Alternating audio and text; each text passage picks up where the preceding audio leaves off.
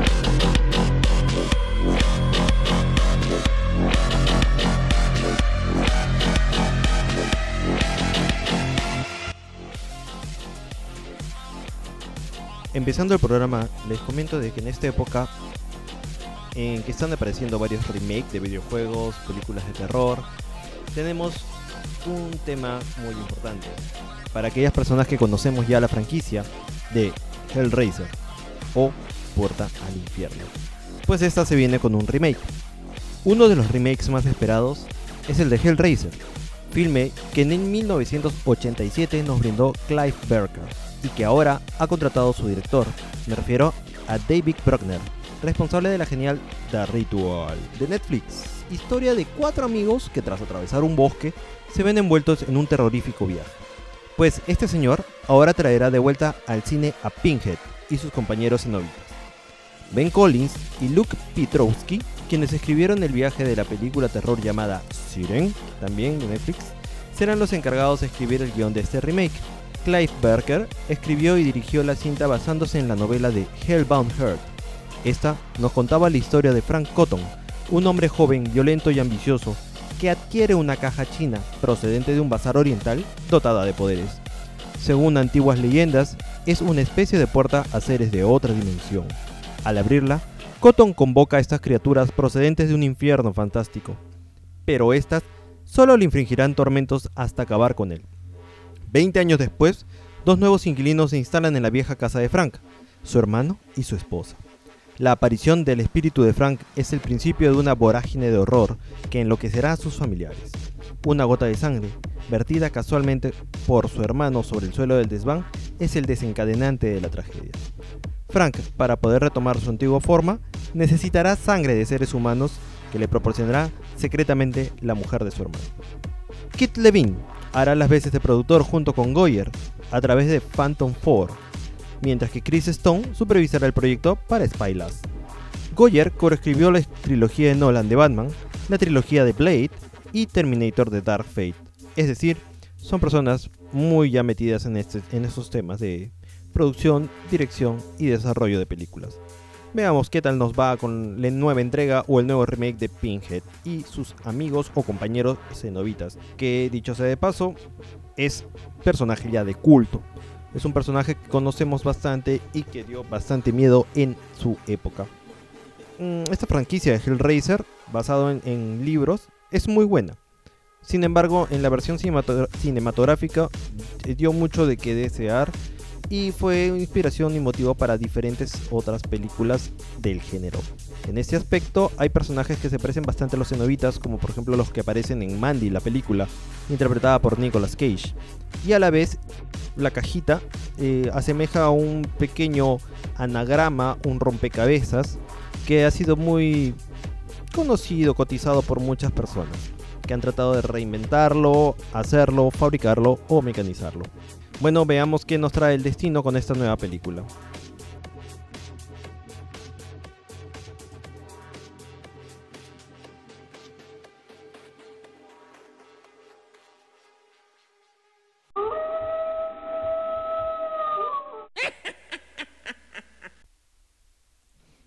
Continuando las noticias, Gary Doberman y el remake de El misterio de Salem Slot. Más remakes, muchos más remakes. Y en este caso viene de la mano con Stephen King, quien es caserito ya en Hollywood.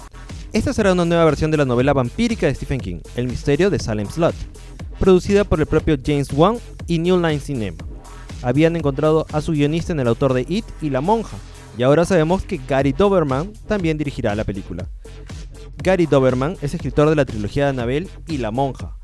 Esta será la segunda cinta que nos regale el recién estrenado cineasta, porque él intervino directamente en lo que es eh, Annabelle vuelve a casa. Doberman ya comentó el verano pasado que hace mucho, mucho tiempo no veo una película de vampiros aterradora. Y es algo que me encantará abordar. Es uno de mis libros favoritos, una de las mejores novelas de Stephen King sentimos que deberá tener el tratamiento cinematográfico que se merece. En la película conoceremos la historia de Ben Mears. Es un escritor en declive que regresa a la pequeña ciudad de Silent Flat con la intención de escribir un libro sobre los extraños asesinatos y desapariciones que se relacionan con la misteriosa casa de los Marsden, situada en una colina desde donde se contempla todo el pueblo. Él no es el único extranjero que ha llegado al pueblo, con la llegada de unos extraños que se ha instalado en la casa de los Munster, comienzan a morir habitantes entre el pueblo y sus cadáveres desaparecen en misteriosas circunstancias. Bing y un grupo reducido de vecinos llegan a la conclusión de que un ser maligno y sediento de sangre se ha instalado en el pueblo. La historia ya la conocemos desde 1975, siendo esta la segunda novela de Stephen King. Veremos qué novedades en la adaptación nos traen Wang y Doberman. Quizás el enfoque que le den será por lo místico y por lo ocultista, que por el lado de las muertes. Pero para todo ello le preguntaremos a nuestro amigo Jesús de Nergeeks y Supergods Podcast, quien está muy empapado acerca del universo de Stephen King. No se olviden seguir a Nergeeks por YouTube y a Supergod Podcast por Spotify. Y a Jesús y Joseca en Instagram. Tienen grandes conocimientos en lo que es cultura geek y sobre todo Jesús conoce y ama bastante lo del universo de Stephen King.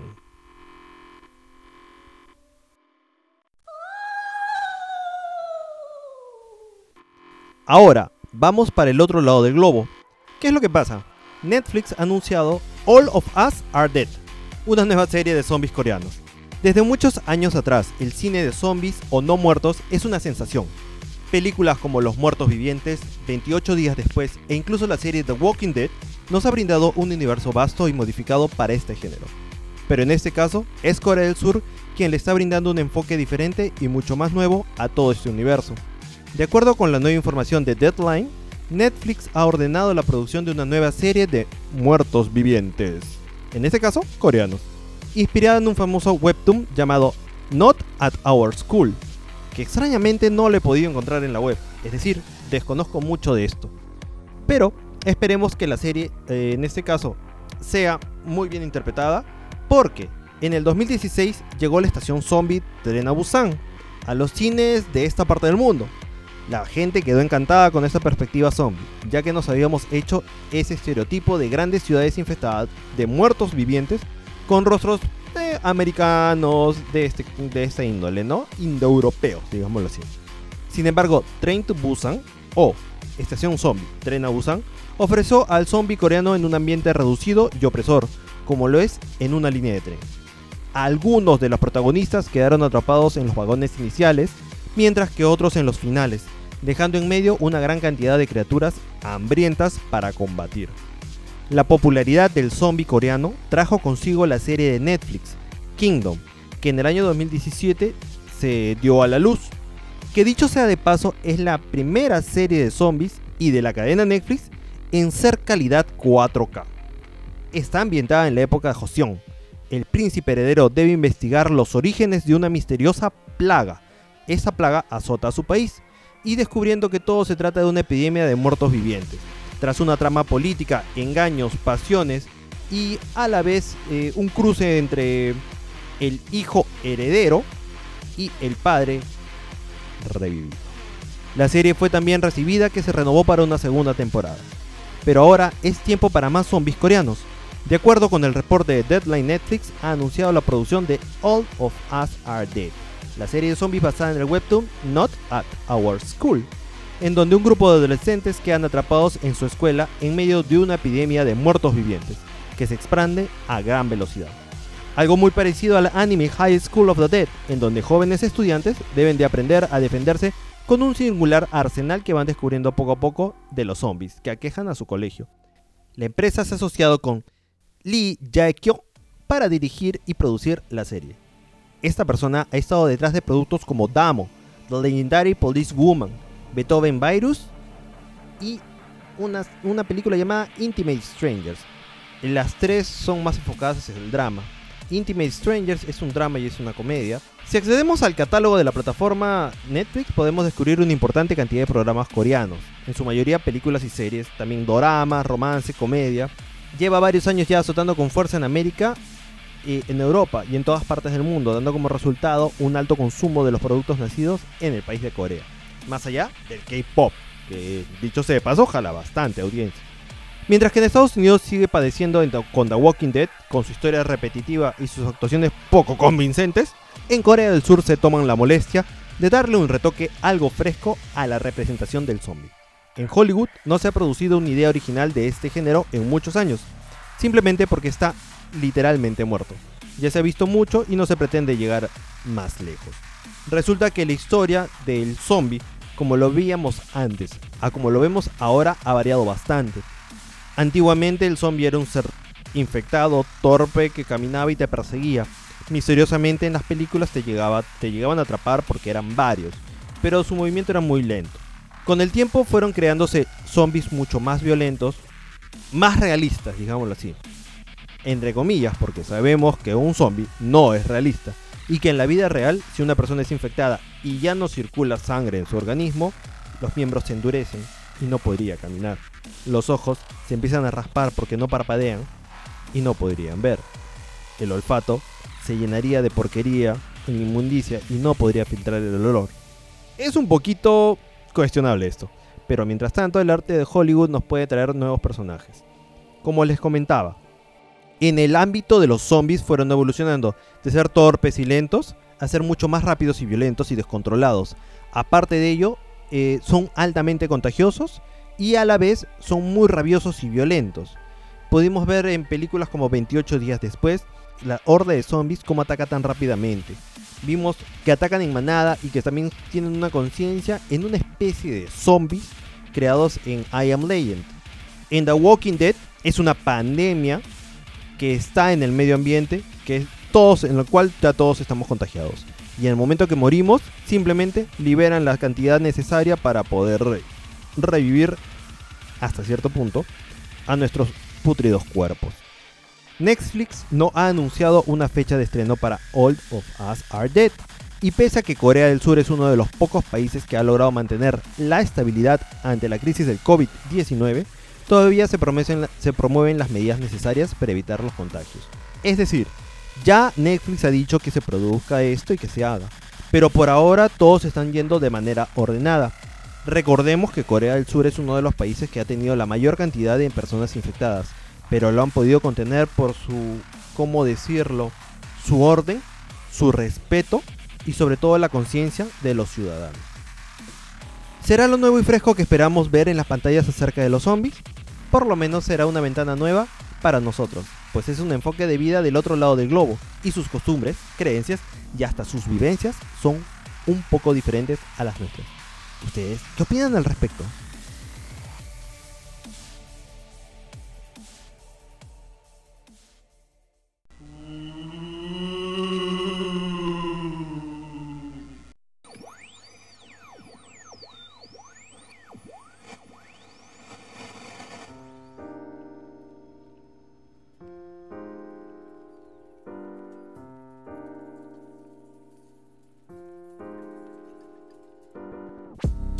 Pasando a las películas, vemos eh, películas acerca de los cómics. Vemos que Marvel Studios ha confirmado una referencia a Iron Man en Vengadores Endgame, ¿Qué ha pasado? Ellos publicaron una imagen relacionada en su Twitter. Les comento, Vengadores Endgame se estrenó en abril del año 2019 como sucesora de Avengers Infinity War, una de las películas más esperadas por el fandom y seguidor de los cómics. Pero ahora que las puedes ver en Disney Plus, puedes darte cuenta de algunas referencias. Bueno, resulta que el perfil oficial en Twitter de Marvel Studios ha confirmado un detalle relacionado con Iron Man que a muchos quizás se nos ha pasado por alto. En Endgame, dirigida por los hermanos Joe y Anthony Russo, los superhéroes de Marvel que no habían desaparecido como consecuencia del chasquido de Thanos, intentaban traer de vuelta a sus compañeros con un plan bastante peligroso. Viajar en el tiempo, hacia el pasado, reunir las seis gemas del infinito antes de que este titán las obtuviera, fabricar ellos mismos un guantelete para resucitar a todos los que desaparecieron gracias al chasquido de Thanos.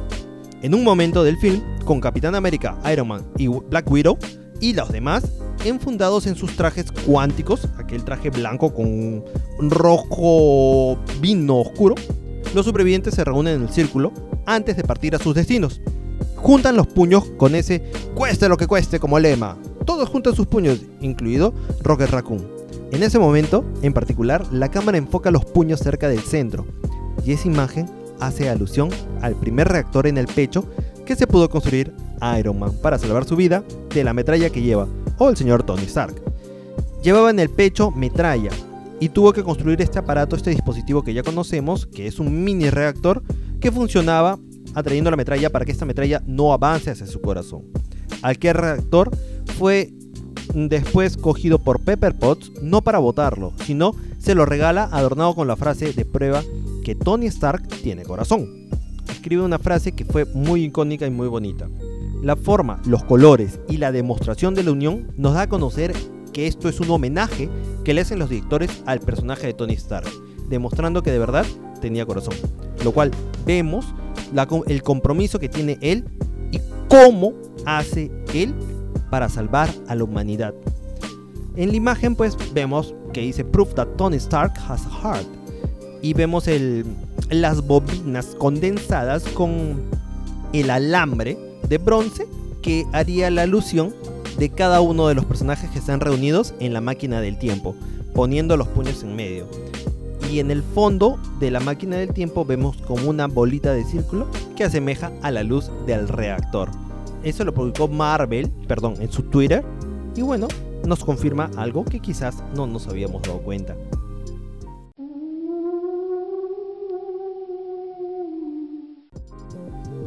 Ahora conversaremos acerca de qué decirles una de las sagas más importantes de la ciencia ficción. Aquella saga que en el año 1965 abrió la mente de muchas personas. Les hablo acerca de Dune o Duna.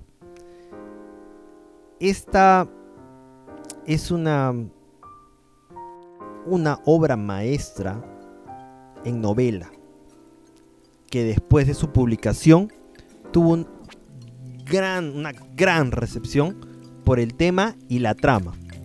Algo que recurrente era en aquella época acerca del dominio de la especie, la guerra del petróleo y el avance tecnológico.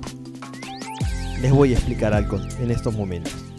Ya recibimos la imagen oficial de Dune, de Denis Villeneuve, en la que podíamos ver a Timothy Chalamet en la piel de Paula Trade. Esta instantánea o esta foto ha sido tan solo un pequeño aperitivo del aluvión de material promocional e información sobre el largometraje que Vanity Fair acaba de publicar.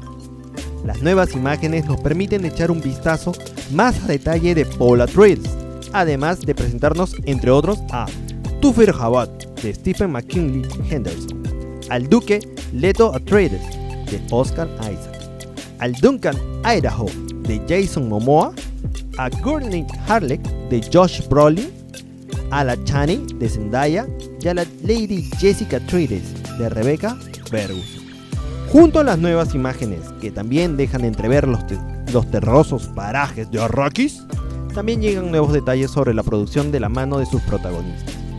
Timothée Chalamet recuerda la dura y hermosa experiencia que fue rodar en Abu Dhabi combinando temperaturas extremas y vestimentas gomosas y pesadas, llamados steel suits, que aparecen también en la novela, en absoluto adecuado para ellos.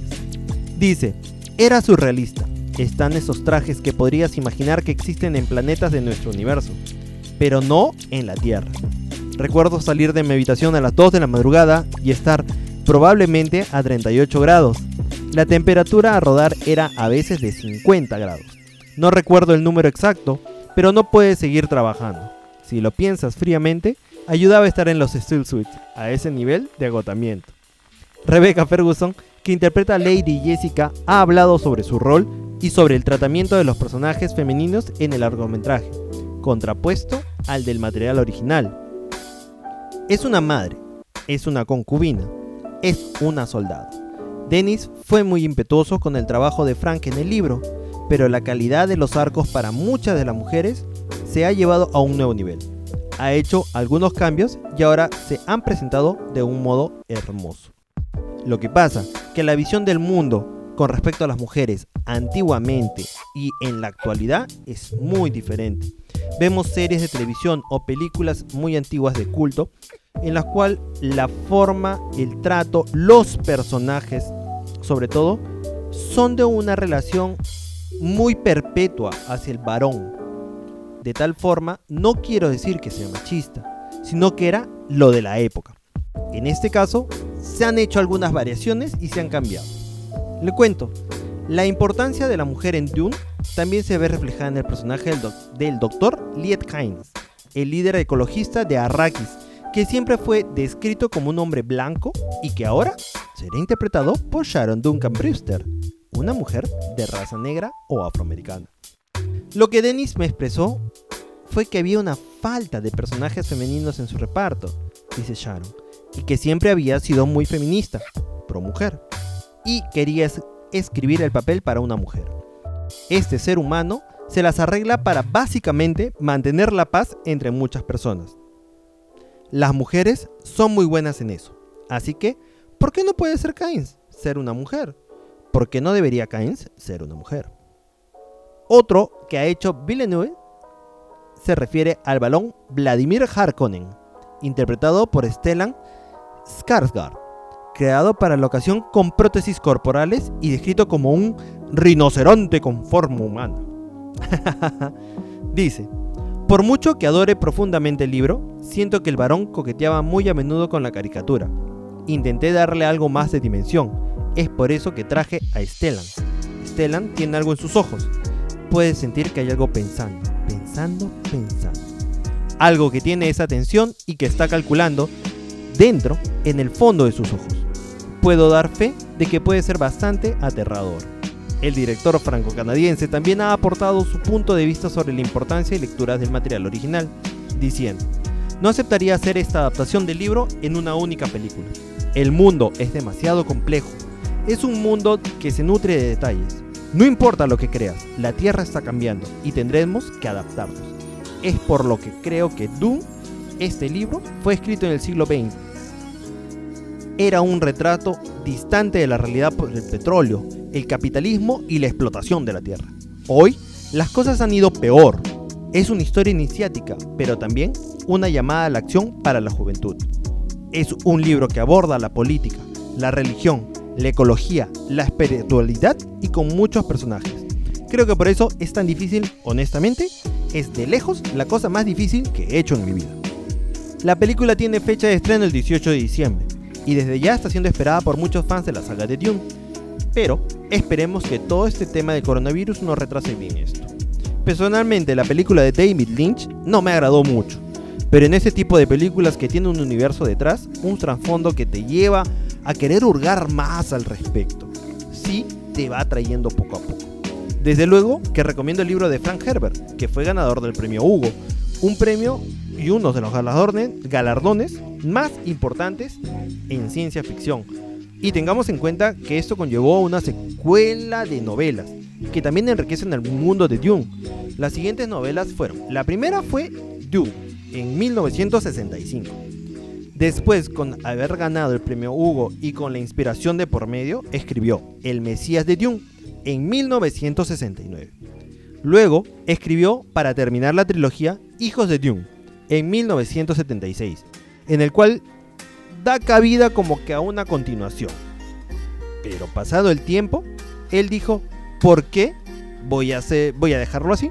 Y continuó su obra, escribiendo Dios Emperador de Dune en 1981. Luego de eso, escribió Herejes de Dune en el 84 y después Casa Capitular de Dune en el 85, terminando otra trilogía y dejando también abierto a que se pueda crear algo más. Se hicieron nuevas trilogías llamadas Preludio a Dune, que duraron desde el año 99 hasta el 2001, y Leyendas de Dune, del 2002 al 2004. Estas fueron escritas por Brian Herbert, hijo de Frank, y por el señor Kevin J. Anderson, quien también escribió unas novelas de Star Wars, que también ya sabremos de él muy pronto en el nuevo episodio de Litera Comics. Hubo un tiempo en el cual se escribieron dos novelas más, que son secuelas a toda la primera eh, saga, a los primeros seis libros de Dune, que se llaman Cazadores de Dune en el año 2006 y Gusanos de Arena de Dune en el 2007. Con esto se concluye toda la idea y toda la vida del universo de Dune.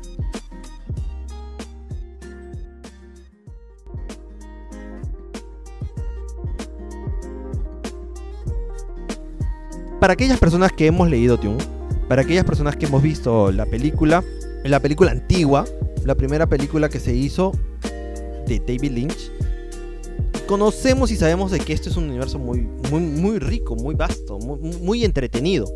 Sobre todo en ciencia ficción se ve bastante o se genera bastante la idea de el bien contra el mal, pero como potencias. Muy similar a lo que es el cyberpunk.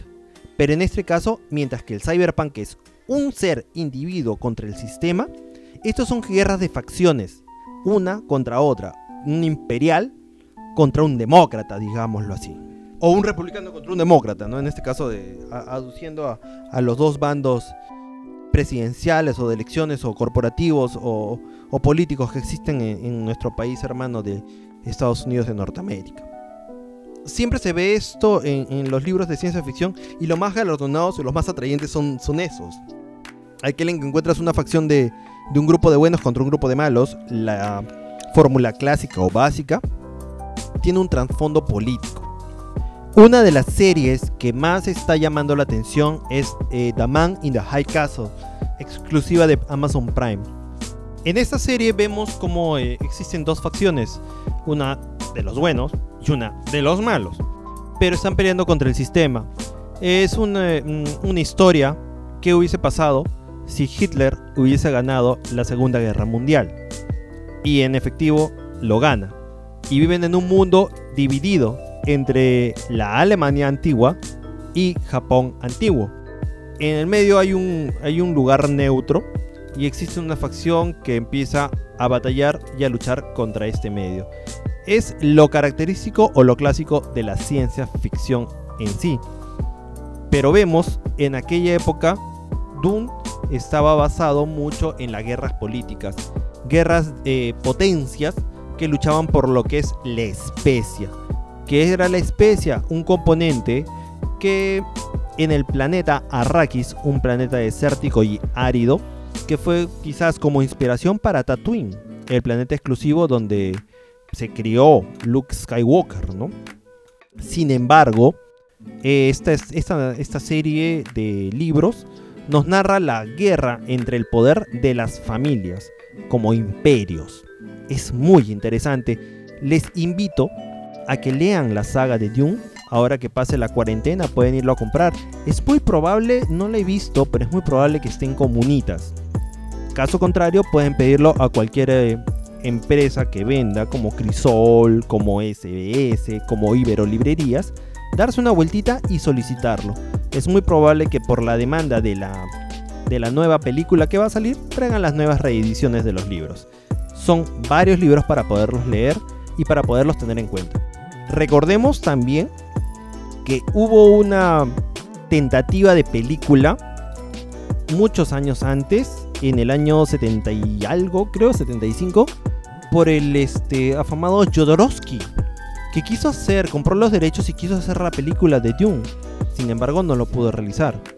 Ya con Lynch en el año 84, 85 creo, se estrena la, versión, la única versión en película que conocemos de Dune. Después de ello, su éxito fue tal de la película, personalmente a mí no me gustó, pero en aquella época su éxito fue tal que se llevaron a cabo dos eh, series de televisión, uno basado en Dune y otro basado en el, segundo y tercer libro. No he tenido el tiempo de poderlas ver, pero supongo que deben de ser algo en segunda instancia, porque no sale tanto o no son muy conocidas. Espero, espero verla y que me atraigan bastante. Cuéntenme ustedes qué otra saga les ha gustado de ciencia ficción, que hay muchas sagas de ciencia ficción. Una de las que, de las que recuerdo bastante son los juegos de Ender. Los juegos de Ender son una serie de libros muy interesantes, ganador de premios. Sin embargo, no tuvimos una adaptación tan buena que traiga una buena secuela y que quedó ahí, en película sobre todo lo que les hablo. Teniendo la posibilidad de hacer CGI y de llevar una historia muy buena, pero no, no, no, no lo tuvimos como tal. Existen escritores de ciencia ficción muy buenos, como Isaac Asimov, Philip K. Dick, entre otros, que son característicos y clásicos de ciencia, ciencia, ciencia ficción, que espero que les guste, sobre todo con este universo de androides o robótica. Bueno, hasta el día de hoy es lo que les puedo comentar acerca de las noticias. Existen muchas noticias más acerca del cine y la televisión. Sin embargo, estas me han parecido muy resaltantes. Espero que les haya gustado nuevamente el programa y no se olviden de pasar los comentarios y decirnos alguna recomendación o algo. O cuéntenos qué cosas les ha pasado. Estamos en el Facebook como Galaxy Journal. Estamos también en Spotify, Anchor, iBox como Galaxy Journal en podcast. Este es el segundo episodio de Galaxy Journal como podcast. Espero les guste amigos y por favor háganos saber.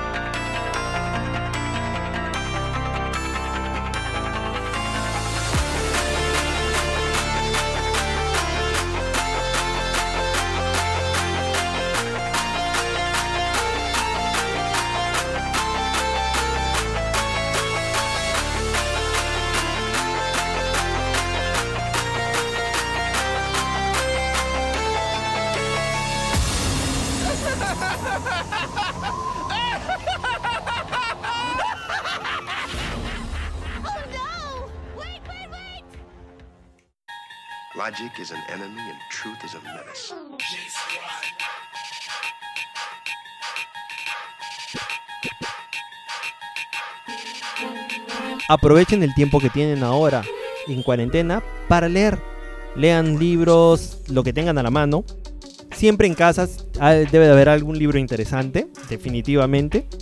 Caso contrario, pueden comunicarse con eh, Jesús Nergix por medio de su Instagram, arroba Jesús y preguntarle qué tipo de literatura pueden leer. Él conoce mucho acerca de literatura de Stephen King, conoce, mucho acerca de cómics, junto con Joseca. Tienen un programa de podcast en Spotify. También lo pueden escuchar, se llama Super God Podcast, como ya lo había mencionado antes. Te conocen mucho acerca de esta cultura geek y mucho de libros y de saga. Entonces, eh, consúltenle a ellos, sobre todo a Jesús, y les va a dar un buen consejo para poder leer y cómo introducirse sobre todo al universo de Stephen King que tanto le gusta. Soy Sultian, cuídense, hasta la próxima.